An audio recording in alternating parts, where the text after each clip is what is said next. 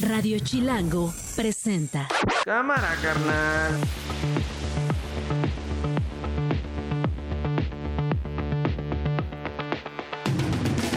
Viernes 16 de febrero del 2024, una de la tarde en punto. Soy Nacho Lozano y esto no es un noticiero. Así suena el mediodía. Otra vez el tren interminable, el tren interurbano y la negligencia del gobierno. Acaba de haber un accidente por el que murió un trabajador y otro fue trasladado en condiciones muy graves al hospital. Están convocando a la manifestación para defender la corrupción, porque eso es lo que este, en esencia buscan, que regresen los corruptos, aunque digan que les importa la democracia. Yo seguiría diciendo quién pompó el plantón de reforma, quién pompó las casas de campaña, quién pompó la comida, quién pompó los camiones. El presidente está obligado a decir quién le financió esos dos meses de plantón que tuvo en Paseo de la Reforma.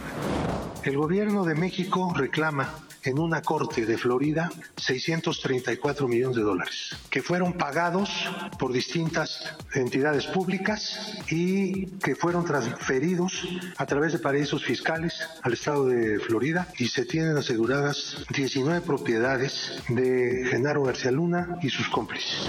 Las prendas que están ahorita resguardadas en las diferentes sucursales y la casa matriz no corren ningún riesgo. Acérquense por favor a las diferentes sucursales donde habrá compañeros sindicalizados que los atenderemos y los orientaremos para que lleven a cabo sus pagos. Esto no es un noticiero. Con Nacho Lozano. Vamos a seguir promoviendo a Tasco, aunque a veces dicen que seguimos de pachanga. Eres la voz de Mario Figueroa. Hace unos días, cuando regresaba de España, cuando le preguntaron a algunos colegas qué opinaba acerca de las eh, situaciones de inseguridad que atravesaba el municipio. Él decía que eran bachecitos, eran bachecitos que hay que superar. Desafortunadamente ayer le tocó un bachecito al alcalde de Tasco, a Mario Figueroa, fue agredido con granadas, según se sabe. Una persona de su grupo de escoltas eh, resultó herida. Eh, se sabe que había dos eh, presuntos asaltantes que venían de extorsionar a una pollería se habrían enfrentado con eh, la camioneta donde iba el edil y eh, los escoltas repelieron la agresión. Por lo menos es la información que tenemos hasta ahora. Lenin Ocampo es el reportero del sur de Guerrero. Tú tienes mejor información y más detalles, Lenin. ¿Qué tal, Nacho? Pues sí, fíjate que lamentablemente cayó uno de los baches, ¿no? Que él dijo que era un bache de, de inseguridad ahí en Tasco. Y bueno, el día de ayer, después de inaugurar una calle, una tenía un evento cerca de esa avenida Plateros, pues bueno, se topó con esta parte de la violencia que muchos ciudadanos comunes viven día a día y en este caso, pues imagínate a las 4 de la tarde, ¿no? Después de andar trabajando, le tocó esta situación de violencia en Tasco, eh, donde, bueno, oficialmente dicen que ellos acudieron a un, eh, más bien, ¿no? Que, que después de un asalto, una pollería, estos chicos llegaban con un cuerno de chivo supuestamente a asaltar una pollería y que después ellos vieron y los persiguieron y se hizo esta trifulca, ¿no? La otra versión es de que ya los estaban esperando, que ya había grupos, eh, al menos este, esta moto, esta moto que accionó las armas, ¿no? Contra, contra esta camioneta blindada y que provocó también un accidente, un choque donde pues lamentablemente también murió una persona, eh, se habla también de un detenido y bueno, todo lo que pasó el día de ayer pues de una manera u otra pues es parte de esta violencia que se está viviendo en el estado de Guerrero y sobre todo a él que había eh, pues digamos que ninguneado no lo que estaba pasando en su en su propio municipio pues le tocó sí, eh, a él, driblar en carne con propia. baches. En carne propia, caray, afortunadamente eh, sobrevivió. ¿Qué se sabe del detenido y qué se sabe del escolta que resultó herido como parte del cuerpo de seguridad del alcalde? El escolta está en un hospital, del detenido no han dado más datos, no se sabe eh, cuál es la situación de él, si también a qué grupo pertenece, pero bueno, es parte de una...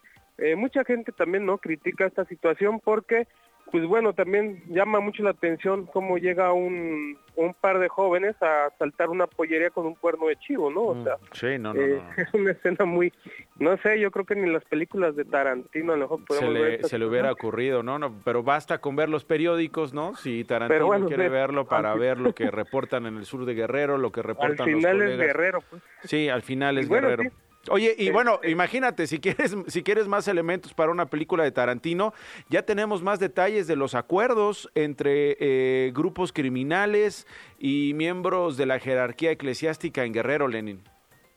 Sí, pues fíjate que ayer te había adelantado que había una tregua en Chilpancingo y que bueno, uno de los obispos, uno de los padres logró hacer esta tregua entre estos grupos, pero bueno, se sabe que pues cada quien dijo, tú no me tocas mi rumbo de extorsión y tampoco te metas con lo mío, pero bueno, salió que se están peleando 135 concesiones de taxis, concesiones que tienen un valor aproximadamente de 50 mil pesos, pero que el crimen organizado los llega a vender. O sea, placas, digamos, placas, placas para operar eh, una permisos oficiales.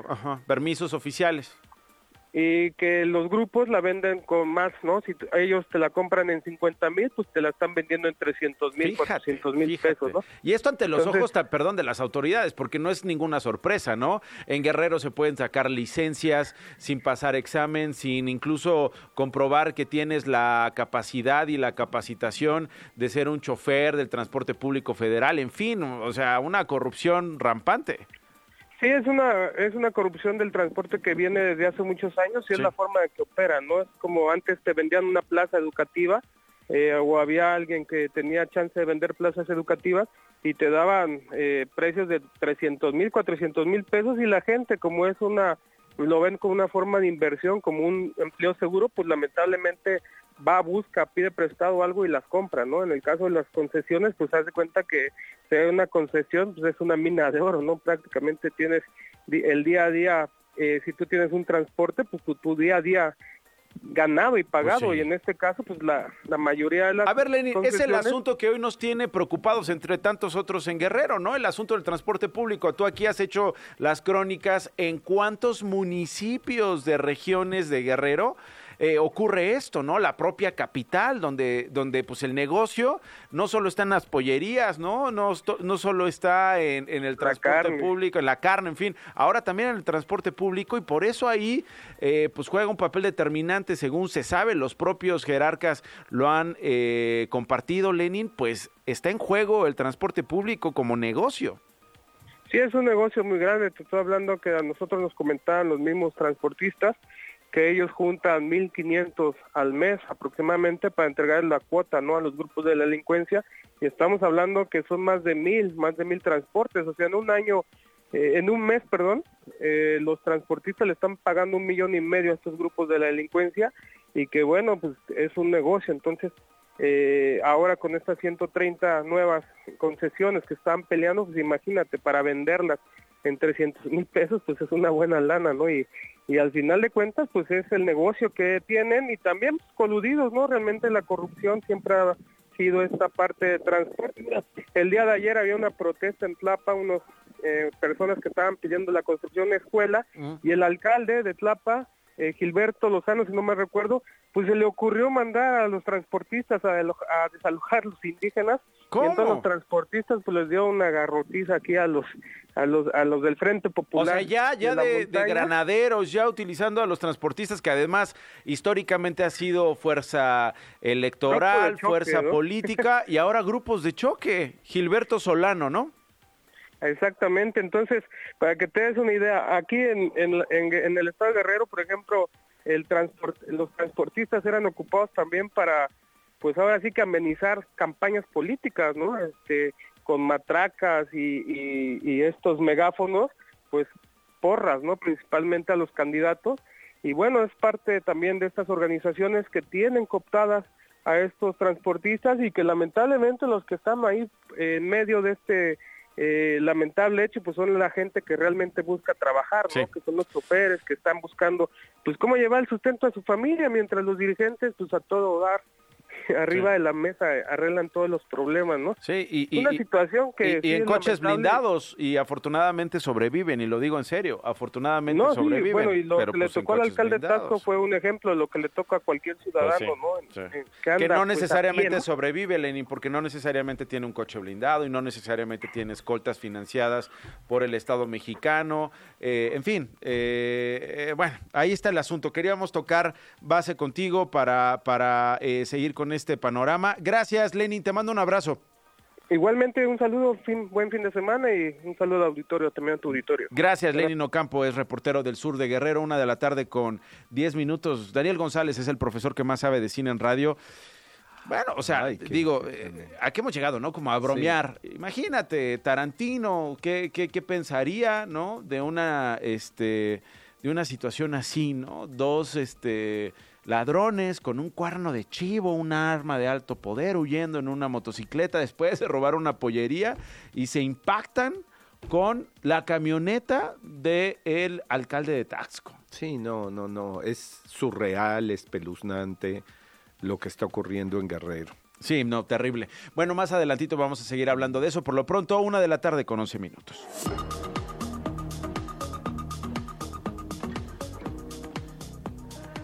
Roy Campos es el presidente de Mitofsky Group. ¿Cómo estás, Roy? Qué gusto saludarte. Muy gusto, gusto saludarte a mí, Nacho. ¿Cómo estás? Eh, bien, bien. Fíjate que eh, me encontré eh, con esto que habías publicado hace algunas semanas sobre la calificación que tienen los gobernadores, las gobernadoras de México. nos llamó mucho la atención la ubicación después de este ranking que publica Mitofsky encabezando la lista. pues está Teresa, Teresa Jiménez de Aguascalientes. Marina del Pilar de Baja California, Baja California Sur, Víctor Castro, Laida Sansores en, en la cuarta posición y bueno, hasta eh, bueno, es, a ver, no, no, no sé, no, no, sé si está en orden esto, Roy, pero sí, ¿no? No, no, no ¿verdad? Mira, no, no están en orden, pero, pero incluye, pues, de, de, las mujeres, Tere Jiménez es la más alta, o sea, de las de mujeres, ella está muy bien dentro de las mujeres, no a nivel nacional, no es la más alta ah, sí, sí, sí, porque la tengo aquí por regiones, tienes razón, y luego también por género. Ajá. Exacto, ¿no? Mira, en el ranking nacional, el ranking nacional, fíjate lo importante que van a ser los últimos, no te voy a leer los 32, no, ¿no? Pero el de más... no, no, no, no, no, exagero, ¿no? Pero mira, el número uno, Mauricio Vila. Sí, sí, de, de Yucatán el de Yucatán. No es, no es raro que lo veamos ahí, no es raro, ¿no? Los índices de seguridad, los índices de miedo, o sea, está bien en general el crecimiento económico y él está en el número uno. Es el único arriba del 60%. 62 puntotes. Sí, es, no es, es el único arriba del 60. Pero un poco cuando vamos más abajo encontramos a la mejor más sorpresas, que en el 2 esté Ricardo Gallardo de San Luis. de San Luis Potosí. ¿Cómo te explicas eso? Porque... Ah, muy, muy, pero es claro, mira, eh, es cuando me piden, ¿y cómo explicas que López Obrador está con estos niveles? bueno, en San Luis Potosí, sí, lo mismo, la misma pregunta. San Luis Potosí, él es muy popular el pollo, el pollo gallardo. Sí, o sea, lo que quieres decir es, no necesariamente estos datos, estas encuestas de percepción de seguridad, estos datos que confrontan el discurso público con la realidad y que básicamente te dicen que no estamos bien en seguridad, que no estamos bien en impartición de justicia, que no estamos necesariamente bien en inversión y lo que sea. Bueno, esa es una cosa distinta a lo que la gente cree de los líderes, de estos caudillos o caudillas, ¿no? El, carisma, el, carisma, carisma. Exacto. Sí, el carisma, ¿no? Y entonces Ricardo ya así ha hecho su carrera a base de carisma, empezó de abajo, le dicen el pollo, se lleva con la gente, habla como la gente, es el, digamos, guardando proporciones, es el López Obrador de allá, de San ah, Luis Potosí, mm. ¿no? ¿no? Pero entonces, ¿y la inseguridad qué pasa? Ah, resulta que en San Luis Potosí es de los estados que más baja calificación tiene López Obrador. Mm. O sea, entonces quiere decir que ahí la culpa o la responsabilidad de lo que se vive se lo cargan a lo federal y a López Obrador. Ah, mira, aquí no, no al presidente, no al gobernador. Al gobernador. Eh, ¿no? Pero dos, tres, entonces, en el tres nacional está Tere Jiménez, que es la, mujer mejor evaluada. Y también es el estado, digamos, del Bajío, porque del, vas a ver varios del Bajío. en el cuatro está Mauricio Curi de, de, de Querétaro. Y en el cinco, Sinaloa, Rubén Rocha. Y entonces cuando nos tenemos ahí, fíjate, hay panistas, hay morenistas y hay del verde. Sí, sí, sí. A ver, digamos, tenemos un panista en Yucatán, tenemos uno del verde en San Luis Potosí, luego dos panistas en Aguascalientes y Querétaro, y los que siguen son morenistas hasta Tlaxcala, es decir, Sinaloa, Hidalgo, Quintana Roo y Tlaxcala. Sí, bueno, ahora nos vamos, después sigue pues en el 6 Julio Menchaca, que hay que hay que destacar que es el mejor del área centro del país. En el área centro del país, cuando está Ciudad de México, Estado de México, Morelos, Puebla, Tlaxcala, Hidalgo, en esa zona el mejor es Julio Menchaca. Y al revés, al revés, cuando nos vamos hasta abajo, aparece de esa zona, aparece por ejemplo Martí Batres. Mm. O sea, Martí Batres está en el lugar 29, es de los cuatro últimos. Eso te iba a decir, digamos, en esa zona, eh, pues entiendo que pues este compitan, pero en el lugar 29 el jefe, el jefe de gobierno, me explico perfecto el lugar 30 con Evelyn Salgado, estamos terminando de hablar con Lenin Ocampo del sur de Guerrero, y en el último lugar me explico también a David Monreal de eh, Ávila de Zacatecas, los tres de Morena. O sea, sí, Guerrero, Zacatecas y Morelos, los tres últimos. Guerrero, Zacatecas y Morelos. Bastante, bastante entendible, ¿no? Sí, totalmente. Una situación de seguridad. Ahí no juega, digamos, la fórmula que le funciona a Gallardo en San Luis Potosí. No, y si me voy, por ejemplo, a los seis últimos, ¿no? En el 27 Chiapas también, o sea, los últimos. También Son todos de Morena. Digo, también gobiernan la cantidad que gobiernan, ¿no? De estados, pero... 23, 23 estados, dos de MC y siete, digamos, ahora el Fuerza y Corazón, que quién sabe qué rollo. Pero fíjate ese contraste, Laida Sansores, que está al lado de Mauricio Vila, es decir, Campeche, al lado de Yucatán, Laida está en el lugar 26. Oye, y al lado de Tabasco también, Tabasco, ¿no? Que está en el 23, pero efectivamente está en el del 1. Pero entonces sí, y luego ya cuando vamos por regiones y por costas, encontramos algunas diferencias. Pero cuando ves el ranking general, ahora, los números, porque sí, de alguna manera sí es cierto, el ranking te muestra en qué lugar están, pero a veces los diferenciales son de décimas. Pero ¿dónde hay brinco? Cuando tú brincas del 26 a, para abajo, empiezas a partir del 27 abajo del 50%, hasta el 34 de Cuauhtémoc Blanco. O sea, los brincos hacia abajo es 34 Cuauhtémoc Blanco, 39 de ritmo real, 43 Guerrero. Cuando dices entendible, pues sí, están abajo, abajo, abajo los tres de aprobación. Sí, sí, sí. Además tienes el seguimiento de diciembre, es decir, el, el mes anterior a enero de este, de, este año. Y pues bueno, bajando Martí Batres, bajando David Monreal, eh, bajando Morelos, por supuesto, baja Laida. Eh, oye, oye, sube Evelyn Salgado. Te voy a decir por qué sube Evelyn Salgado. Porque el huracán lo hizo bajar como siete puntos y entonces después del huracán ha subido un punto, medio punto, entonces ha ido medio recuperando el lugar que tenía antes del huracán, que tampoco era muy bueno. Ah, ahí, estaba. Ahí estaba, que digamos, no, no, sabemos si sean sus históricos, pero sí por lo menos sus, eh, sus constantes, digamos, o los promedios. ¿Esto cómo juega en la elección del 2 de junio, Roy? A ver, sí juega, o sea, sí juega por lo siguiente. Un, buen, un, buen, un gobernador bien evaluado deja la responsabilidad, digamos, deja la responsabilidad a los candidatos. Ahora sí, yo ya les dejé, ya a mí no me van a castigar. Ahora sí, ya es de ustedes el juego. Ya no es castigo mío. En cambio, un gobernador mal evaluado sí entrega malas cuentas y se arriesga a que lo descalifiquen. Por eso, por eso es que López Obrador es el candidato en todos lados.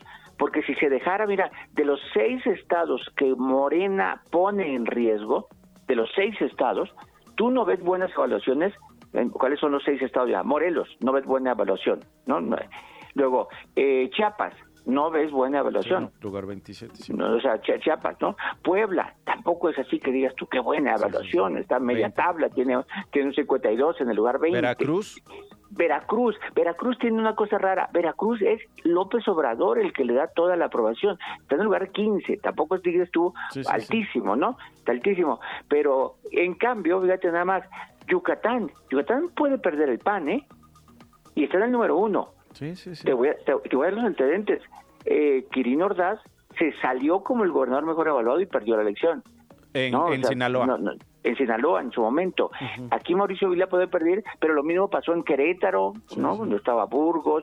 Bueno, en, en Yucatán mismo Rolando Zapata estaba muy bien evaluado y, perdió, la elección pasada. Ganó el PAN, ganó Mauricio Vila. Ganó Mauricio Vila. Entonces, no garantiza triunfo, pero ya no puedes después de la elección responsabilidad, responsabilizar al mal gobierno. Guanajuato podría pasar algo así con Guanajuato, digo, no, o sea, eh, digamos por las renovaciones que tenga que haber en el estado, ¿no? Sí, Guanajuato, fíjate, yo creo que es el más panista de los estados, ¿no? Tan es así que lo ganó por ahí en 1995, no lo ha vuelto a perder, y en el 2018, con López Obrador y su tsunami, fue el único estado que no ganó López Obrador. Entonces Guanajuato es lo más panista que se tiene. Yo creo que si se pierde Guanajuato para el PAN, pues ya podemos decir, oye, el PAN, ya, ¿qué tienes que hacer? O sea, es, como cuando el PRI perdió en el Estado de México. Sí, sí, sí. O sea, eh, duro. Oye, que estuvo corriendo el chisme de que Alfredo del Mazo se podría ir al Senado con Morena. Sí, ayer, ayer generó mucho por una entrevista en la mañana ahí con Germán y todo, pero yo, yo no lo creo. A ver, sí te creo muchos otros, ¿no? Cuando ves la lista de los diputados y dices tú, oh, mira, y aquí aparece, aquí aparece, aquí aparece, ¿no? El hijo de Tony Gali, que no, que era del PAN, y, y empezamos a ver, pero que corría el rumor de que Rubiel iba con el verde, sí la creo, ¿no? El que Rubiel con el verde sí lo creo, que aparezca ahí en la lista de diputados pero que Alfredo El Mazo como senador no la creo. Esa todavía no la, no la veo concreta. O sea, es más fácil pensarlo como eh, embajador que como senador, ¿no? Sí, sí, sí, como embajador. El próximo, ya este no, porque ya, ya se van. Pero el próximo, yo sí lo veo como, como o como cercano, lo que quieras, pero no como senador. Acaban de perder, o sea, no, no, sería muy, muy descarado. Que por cierto, cuando suman los exgobernadores priistas que ya están fuera del PRI, empiezas a ver la debacle del PRI. O sea, es, ¿no? Cuando ves a Erubiel, ¿no? Cuando ves que Osorio ya no está, que Héctor Astudillo ya no está, y empiezas a ver, pues el PRI está totalmente deshecho. Bueno, Kirin Ordaz ya no está en el PRI, Claudio Pavlovich, o sea, yo creo que sí, el PRI ahí sufrió, ¿no? Porque el PRI no es nacional, el PRI es local, y el PRI localmente se deshace. Bueno, Roy Campos es el presidente de Mitofsky Group. Gracias, mi Roy. Te mando un abrazo. Buen fin de semana. Igualmente, Nacho. Hasta luego. Gracias. Una con 22. Estás escuchando Esto no es un noticiero con Nacho Lozano. Regresamos. Las noticias de una. Y esas nos las tiene Glo Hernández en fan cortito con lo más importante a esta hora, Glo. Muy feliz viernes, Dani y Nacho. La Secretaría de Infraestructura, Comunicaciones y Transporte suspendió las obras del tren interurbano en la Ciudad de México por la muerte de un trabajador. La tarde de este jueves, dos trabajadores cayeron del puente atirantado en Santa Fe. Uno de ellos murió. Mientras se realiza el peritaje, las obras del tren interurbano México-Toluca permanecerán suspendidas. Escuchemos a Manuel Gómez Parra, director de Desarrollo Ferroviario y multimodal de la Secretaría de Infraestructura. El frente de la Torre 2 está detenido, está suspendido, dado que las autoridades están haciendo todas las investigaciones para que se puedan delimitar responsabilidades. Pero los otros frentes del viaducto atirantado la Torre 3 y los apoyos 4, 5 y 6 están laborando normalmente. Fue detenido Martín N., uno de los presuntos asaltantes de Matías, hijo de la actriz y cantante Susana Zabaleta en la Ciudad de México, hecho ocurrido el pasado 7 de febrero en la alcaldía Benito Juárez. Su arresto se logró gracias al análisis de las cámaras de videovigilancia de la capital. El sujeto portaba un arma al momento de su detención. El presidente Andrés Manuel López Obrador acusó que la marcha por nuestra democracia es para defender la corrupción. Este acto se realizará el próximo domingo 18 de febrero a las 10 de la mañana del Monumento a la Revolución al Zócalo de la Ciudad de México. Escuchemos. Están convocando a la manifestación para defender la corrupción, porque eso es lo que este, en esencia buscan, que regresen los corruptos. Aunque digan que les importa la democracia, el jefe del Ejecutivo reveló que se ha consultado con Boeing la posibilidad de comprar aviones para Mexicana, aunque dijo que la empresa tardaría algunos años se hizo una solicitud para comprar aviones a Boeing para Mexicana. Y sí, se pueden hacer los pedidos, pero entregan los primeros aviones al 2028. O sea, hasta el 2028. O sea, sí los aviones, pero hasta el 2028. Bueno, pues ni hablar. Eh, esperemos. Oye, por cierto. Pues es que tampoco, perdón, tampoco son este bicicletas, ¿no? O sea, digo, son aviones. Y luego ya ves que tienen de vez en cuando problemitas ahí en Moy, que no necesariamente les salen bien los aviones y no están bien armados. ¿Qué pasó, Glo? Te iba a preguntar si tú en tu momento compraste... ¿Si tengo un avión? No, cachito para el avión. Claro, lo tengo enmarcado en el baño de mi casa. No en el baño, pero sí está por ahí. Claro, por supuesto. No ganaron nada. Pues no ganamos nada. Mira, este, se nos engañó gacho. Porque yo sí imaginé que íbamos a tener el avión, o sea, que se nos iba a entregar el avión físico. Bueno, no, no hasta mandé a cambiar este la entrada de mi casa. Ya ves que tenemos, ah. ¿no has visto esas entradas de portones? Eh, más bien, los portones eh, en los garajes de las casas. Los que nos están escuchando no se hagan porque seguramente ustedes este, tienen este tipo de portón que voy a describir a continuación. Que es el portón pues como todos los portones, ¿no? Planos. Ah, no, hay vecinos que tienen portones que vienen planos, planos, planos y luego hay Una un espacio, protuberancia. una protuberancia para la cajuela, porque como el coche no cabe, Sí, claro. y pues para no golpear el coche con el zaguán, ¿no? Exacto. Lo cierras y pues no importa que te quede ya un espacio reducido a la, La hora de pasar al lado en la banqueta, ¿no? Pues es, y yo ya había hecho esas modificaciones al garage para que entrara el, El el avión. claro. Y desafortunadamente, pues nada más nos dijeron que nada más la lo lana. ganaste. Llegaba hasta el camellón seguramente. Ah, tu- Sí, claro, ¿no? Ya estaba armando. Dije, mira, si de plano no nos alcanza para turbocina, les quitamos las alas y nos vamos por carretera donde se tenga que ir. Ay, buenísimo. Pues ahí luego invitas, ¿no? A, ¿A dónde? No, pues no me lo privado. gané. ¿Y tu No me jet? lo gané. ¿Eso No, no pues lo no, tampoco. Lo, también tú. Una y media. La palabra canta. Pero también baila, se investiga y se explica. El presidente está obligado a decir quién le financió esos dos meses de plantón.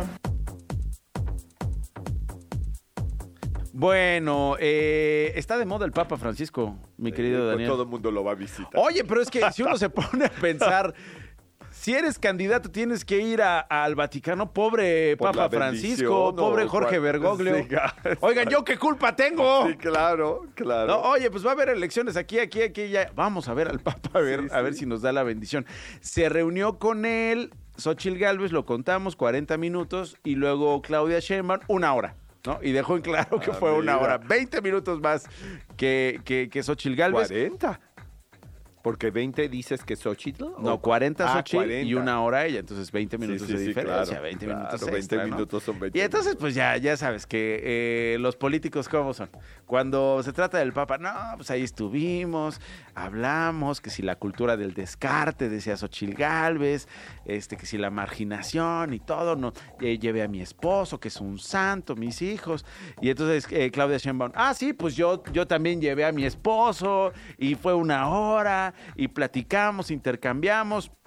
Uno se pregunta, eh, ¿se habrá discutido ahí el tema de las negociaciones en Guerrero Exacto. que se supone que el Papa Francisco sabía que iban a hacer los jerarcas de, aquel estado con los grupos criminales? ¿O no? ¿O nada más era, vamos a tomar una foto, te trajimos ahí un regalito, en fin. Bueno, tan de moda está el Papa que por eso le hemos pedido a la doctora y Danelli que por favor nos ayude a contextualizar esta palabra, doctora, que tanto hemos traído, que tanto hemos llevado y que yo creo que es importante contextualizar. ¿Cómo está? ¿Qué tal, Nacho, Daniel? Muy buenas tardes. Una palabra bastante interesante, sin duda alguna. Representa una de las jerarquías importantes del, del clero, de la religión católica. ¿Dónde- ¿De dónde viene la palabra, doctora?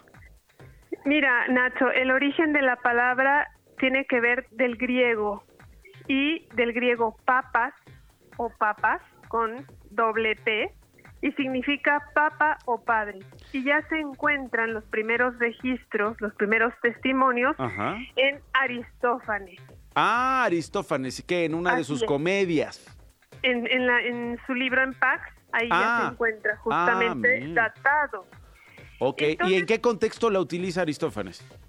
Sí, lo utiliza como eh, sacerdote. Incluso Homero también se ha documentado, Levillán, un autor por allí señala que también se observa con las mismas características en Homero con la significación de sacerdote. Y en Occidente hace su aparición este término a inicios del siglo III y progresivamente se fue aplicando el nombre de papa a los obispos. Ajá.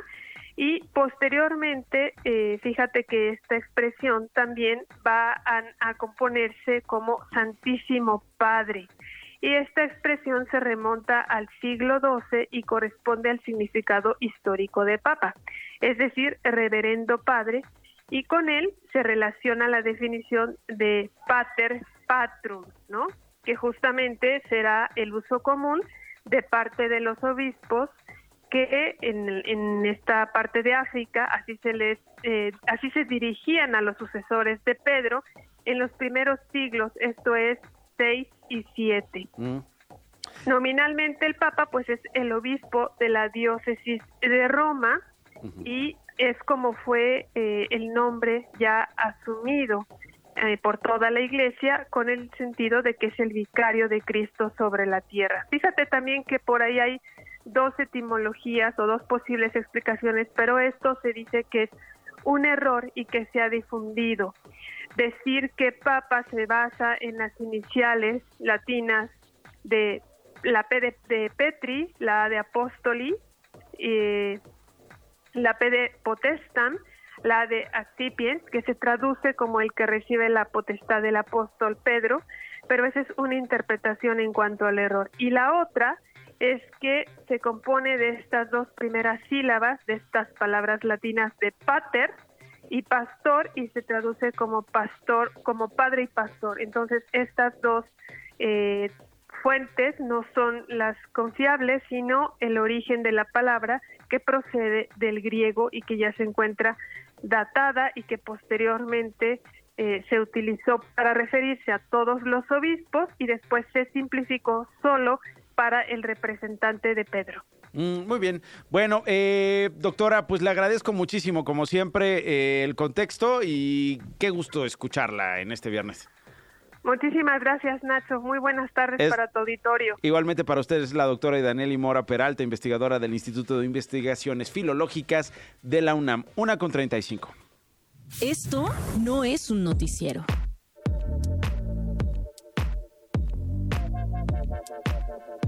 Bueno, una con 35. Me da muchísimo gusto saludar a Leonardo Kurchenko. Él es articulista en el financiero, periodista. Qué gusto tenerte por acá. Leonardo, ¿cómo estás?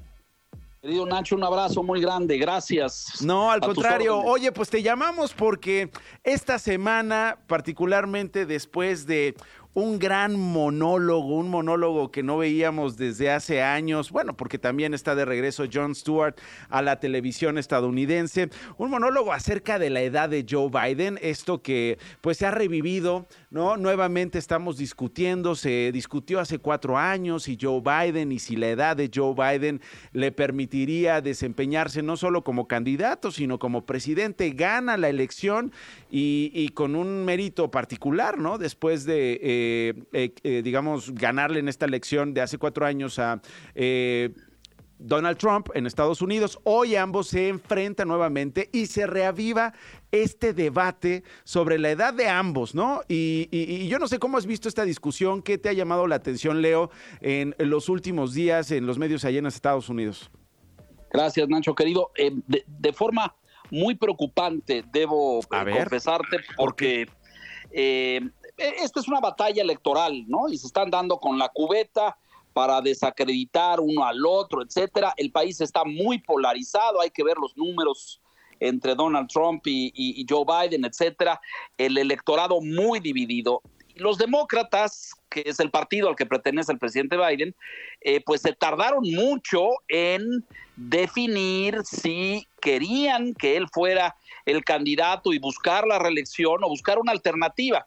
Joe Biden tiene hoy 81 años, subió al poder en esta presidencia de 78 mm. y de ganar en las elecciones de noviembre, eh, ocuparía la Casa Blanca de 82 años, eh, lo cual lo convertiría en el récord cronológico más elevado en la historia de los presidentes de Estados Unidos. Oye, pero el récord también lo pusieron ellos hace cuatro años, ¿no? Porque son los mismos que se están presentando a esta elección o que tienen posibilidades. Exactamente. Hoy Donald Trump, este año de subir y de ganar en noviembre, tendría 78, que son los que tenía Biden cuando ganó en el 2020. Entonces, eh, lo veo con, mucho, con mucha preocupación porque ciertamente hay una artillería partidista para desacreditarlo. Trump en más de una vez ha dicho que está viejito, que tiene gafes, que se tropieza, que se le olvidan los nombres. Eh, todas esas cosas ciertas, Nacho, hay que decirlo, eh, pero esto se ha agudizado en días recientes porque el presidente Biden fue sometido a un interrogatorio, a un cuestionario sobre el manejo de papeles cuando era vicepresidente. se los llevó a su casa. Y en varios eh, pues pasajes de ese interrogatorio que ahora hace público el Departamento de Justicia, el hoy presidente de los Estados Unidos dice I can't recall, no me acuerdo, no recuerdo, no, este, entonces la conclusión de este reporte del Departamento de Justicia que publicó por todos lados el New York Times esta semana es pues si el propio, los, los peritos y los investigadores del Departamento de Justicia dicen que el presidente eh, está en una edad delicada para, para gobernar, es algo que deberíamos tomar en cuenta. Y esto ha desatado un debate y una discusión a diestra y siniestra, Nacho. Sí, porque lo está. Es decir, es una realidad, ¿no? Eh, lo que han hecho los eh, editorialistas, lo que han hecho los especialistas en Estados Unidos es eh, enfrentar esa realidad, Leo, de decir, ambos están así, ambos tienen este asunto de la edad que sí juega un papel determinante, sobre todo con sectores que están preocupados por ellos. Pero han complejizado aún más este enfrentamiento, Leo, diciendo, ¿qué está en juego? ¿Está en juego la democracia? ¿Están en juego las instituciones y su vida eh, como modelo internacional? Por el riesgo que implica que Donald Trump regrese a la Casa Blanca y entonces terminan diciendo la edad es lo de menos, Leo. Sí, em, eh, el debate es, es, e, e, es, amplio, es abierto, los abarca los dos. Y aquí tocas otro punto eh, fundamental, porque CNN levantó una encuesta en apenas en la primera semana de febrero, es muy reciente, muy fresca, donde dice el 57% de los estadounidenses piensan que los dos están muy viejos para gobernar. Ambos. ¿No?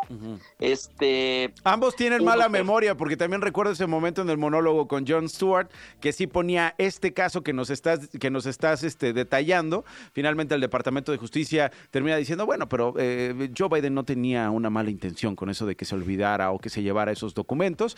Y pone otros momentos de los casos que ha enfrentado el propio Donald Trump cuando, cuando dice o responde ante la justicia, no lo recuerdo, no lo recuerdo, no tengo memoria. Pone incluso a sus hijos diciendo no lo recuerdo, no lo recuerdo. Entonces, decía John Stewart, eh, ¿cuál es el problema? ¿Recordar o no? Porque ambos no se acuerdan. ¿Cuál es el problema? La edad, porque ambos están prácticamente con la misma edad. ¿Cuál es el problema? que pongan en riesgo las instituciones, que pongan en riesgo la democracia. Y ahí te interrumpí, digo, me, acordé, por eso hago este corchete, perdón, este No, no, muy, muy, preciso, muy oportuno, porque este es un recurso legal que tiene un, en México diríamos un sospechoso o un indiciado en un proceso, este, para decir no recuerdo, ¿no? Es decir, eh, eh, Trump tiene cuatro casos penales abiertos. Esta semana, ayer acaban de fijar la fecha para el primero, que es el del dinero el dinero sucio utilizado de la campaña del 2016 para pagar los servicios de la señorita Stormy Daniels.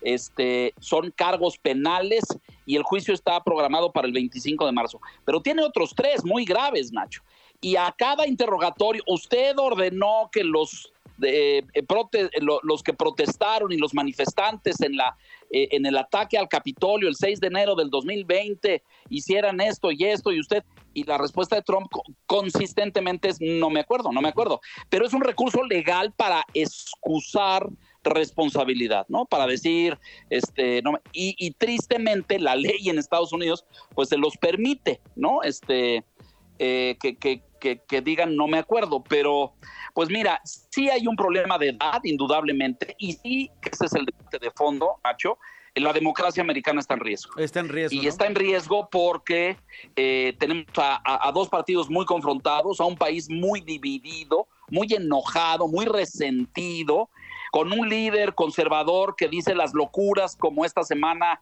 eh, no voy a apoyar a la OTAN, me voy a salir de la OTAN, repite 54 mentiras, que es algo que pues nosotros conocemos acá en tierra propia de forma muy cercana, pero dice los Estados miembros de la OTAN no pagan. Eso es falso. Este, los Estados miembros no le pagan a Estados Unidos.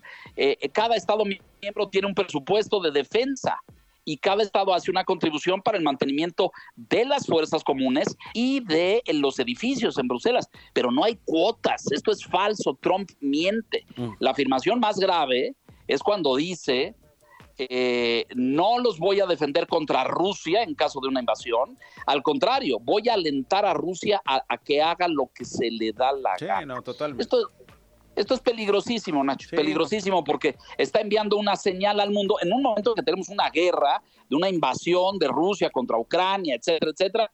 Eh, que él mande este mensaje siendo el candidato republicano es gravísimo, porque es casi de antemano declarar una alianza tácita con Vladimir Putin. Sí, totalmente, y después de ser eh, presidente. Y ahora, para donde le veas, Leonardo, digo, finalmente eh, uno mira al Partido Demócrata y se pregunta qué liderazgos hay. Una vicepresidenta que nunca aprendió, gobernadores que no necesariamente figuraron en escena pública, ¿no? ¿Qué pasó con California, ¿no? Con Gavin Newsom, que después de un escándalo hoy medianamente eh, mantiene eh, la popularidad. Y por el otro lado, ¿a qué tenemos, no? A un Ron DeSantis con todas estas aberraciones en Florida, exactamente, desinflándose, en fin. Eh, tampoco es que haya, haya liderazgos y parece que pues están estos dos proyectos con estas dos personas, estas dos visiones de país y además visiones del mundo con la influencia que tiene Estados Unidos en el planeta. lo que está en juego este año, el primer martes eh, de noviembre. Veremos entonces qué, qué, ocurre con cada partido, con las ya candidaturas eh, claras y eh, queríamos tocar base contigo sobre este debate. Tú conoces muy bien la política en Estados Unidos y por eso queríamos tu luz, mi querido Leonardo. Te mando un abrazo, gracias por tomarme la llamada y te leemos en Aldea, ahí en el financiero. Paso grande, Nacho, muchas gracias. Cuarto para las dos. El cine que nos salva, con Daniel González.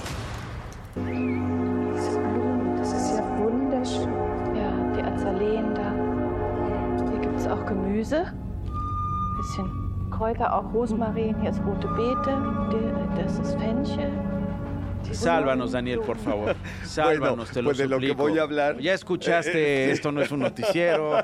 Ya viste todos los temas que brincan, saltan. Sí. Bueno, mira, aunque el cine pueda tocar temas escabrosos, oscuros, creo que siempre hay algo que nos rescata ante la posibilidad de trasladar estos temas en, otras coordenadas. Pero mira, Nacho, en 1966, eh, la periodista alemana y judía Charlotte Berat publicó un libro que documenta los sueños de más de 300 berlineses que vivieron en tiempos del Tercer Reich entre 1933 y 1939 ¿Qué soñaban, Nacho, los estudiantes y los abogados, los obreros y las amas de casa mientras Hitler diseñaba una política de exterminio?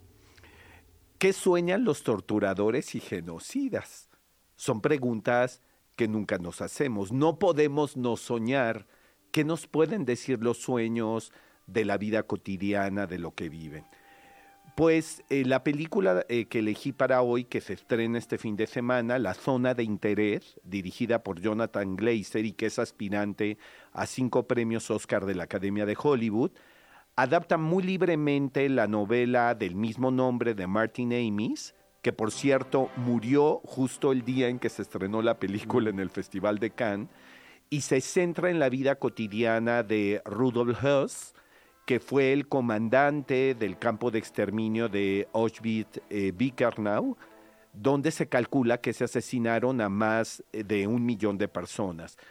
Eh, el comandante Huss ocupa la zona aledaña al campo de exterminio y detrás de una cerca construye una villa donde está, bueno, la casa familiar, pero hay amplios jardines, un invernadero, campos de cultivo y una piscina y mientras la esposa y los hijos realizan pues sus labores cotidianas, ir a la escuela, jugar, entretener al perro de la familia, salir de excursión a los alrededores. Qué horror.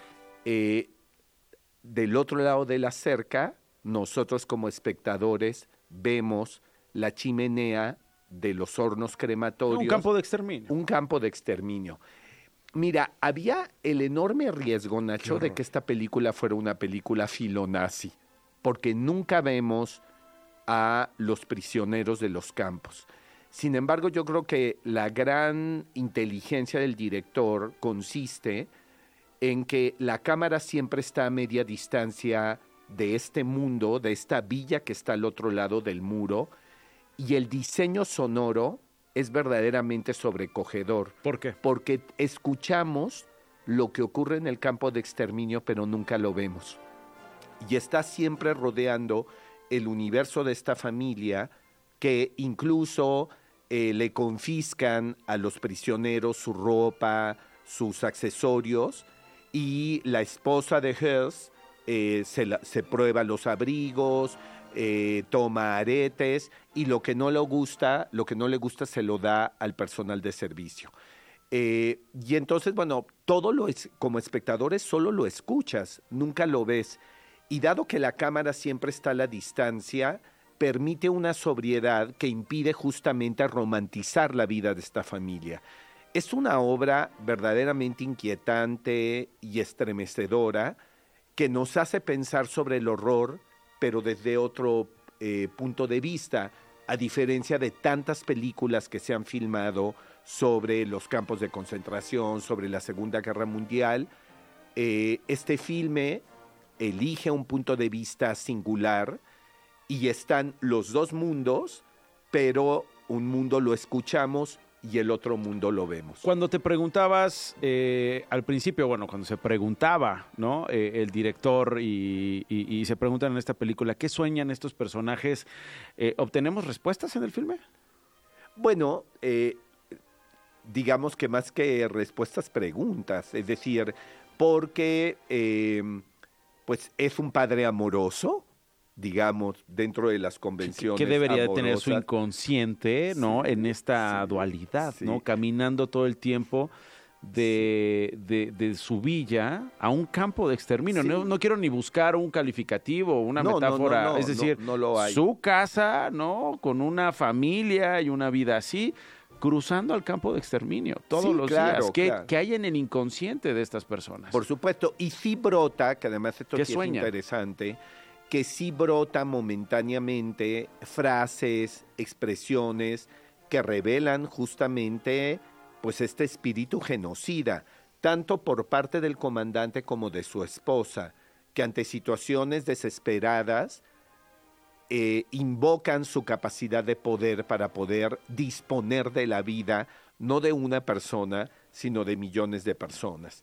Eh, la verdad es una película inquietante, insisto, perturbadora, pero creo que vale mucho la pena justamente para preguntarnos lo que pasa detrás del horror, donde se anidan justamente estas intenciones macabras. Nuevamente la ficha, Dani. Es La Zona de Interés, eh, es una coproducción Estados Unidos, Gran Bretaña, Polonia, de Jonathan Glazer, nominada para cinco eh, candidaturas en los premios Oscar que se celebrarán en un mes. ¿Qué noticia te ha llamado la atención esta semana y qué nos recomiendas para contextualizarla, entenderla y hacernos mejores preguntas, Dani? Pues mira, Nacho, hace poco más de una semana el monitor climático europeo Copernicus les sorprendió que la temperatura de la Tierra se ha elevado 1.5 grados Celsius, algo que no había ocurrido desde la era preindustrial.